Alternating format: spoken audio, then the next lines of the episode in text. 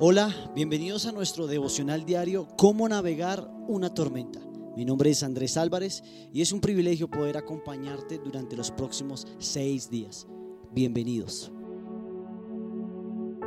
Día 3. Las tormentas nos corrigen. Dios llamó a Jonás para una misión especial.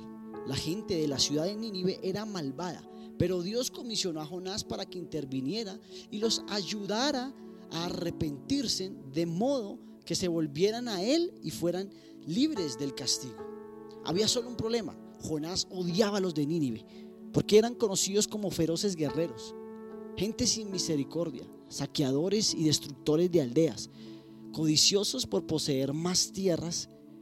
Por lo tanto, en vez de obedecer las instrucciones de Dios, Jonás navegó alejándose de su llamado. Sacó un pasaje en un barco que iba en la dirección opuesta.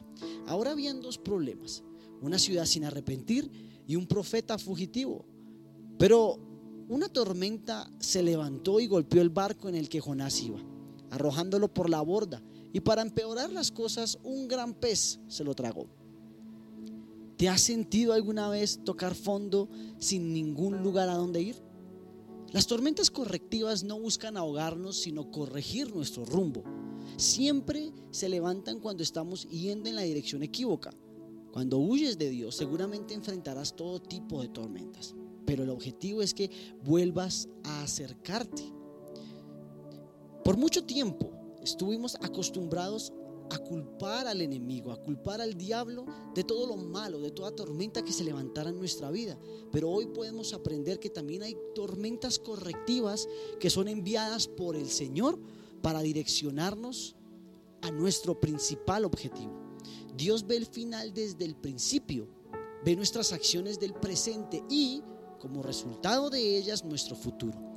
Habrá tiempos en los que estaremos camino a Tarsis, la ciudad equívoca, y Dios que nos ama tanto enviará una tormenta para volvernos a llevar hacia el camino correcto. Dios ve nuestras decisiones erradas y no se queda cruzado de brazos. Él va a intervenir. Él nos ama demasiado como para dejarnos en el error. Buscará la manera de sacudirnos para que reaccionemos antes de que sea muy tarde. Deja de luchar con Dios. Jonás, aunque era un profeta, un siervo de Dios, luchaba con lo que Dios quería hacer. Y hay personas que sin saberlo viven luchando con Dios y se resisten a la obra del Espíritu Santo. Si estamos yendo en sentido contrario al plan de Dios, no vamos a encontrar paz. Cuando Jonás tocó fondo, debió volverse a Dios y clamar a Él. Para este momento, el pez que lo contenía estaba viajando rumbo a Nínive. Cuando Jonás cambió la dirección de su corazón, también el pez cambió la orientación. Finalmente llegó a Nínive, les predicó a sus habitantes y toda la ciudad se arrepintió. Dios quiere hacer grandes, grandes cosas en ti. Mi invitación es para que te rindas al control total y absoluta, absoluto del Espíritu Santo y Él te va a sorprender. La dificultad por la que estás atravesando será una tormenta correctiva. Así que hoy yo te invito para que juntos oremos y le digamos al Señor que si es necesario, que nos haga saber, que nos revele si tal vez la tormenta que tú estás pasando hoy es una tormenta direccionada por Él, para que nosotros volvamos al plan, al original al cual fuimos llamados. Padre, te damos gracias hoy en este día.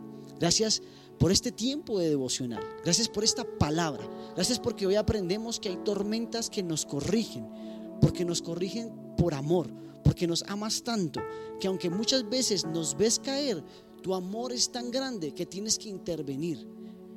Muchas veces tienes que mandar un gran pez para direccionar nuestra barca, para direccionar nuestra vida, nuestras decisiones, Señor. Gracias porque tu amor es tan grande que nos ayudas, que aunque nosotros lo veamos como una tormenta, tú lo ves como la mayor oportunidad para que volvamos el plan a ti, Señor.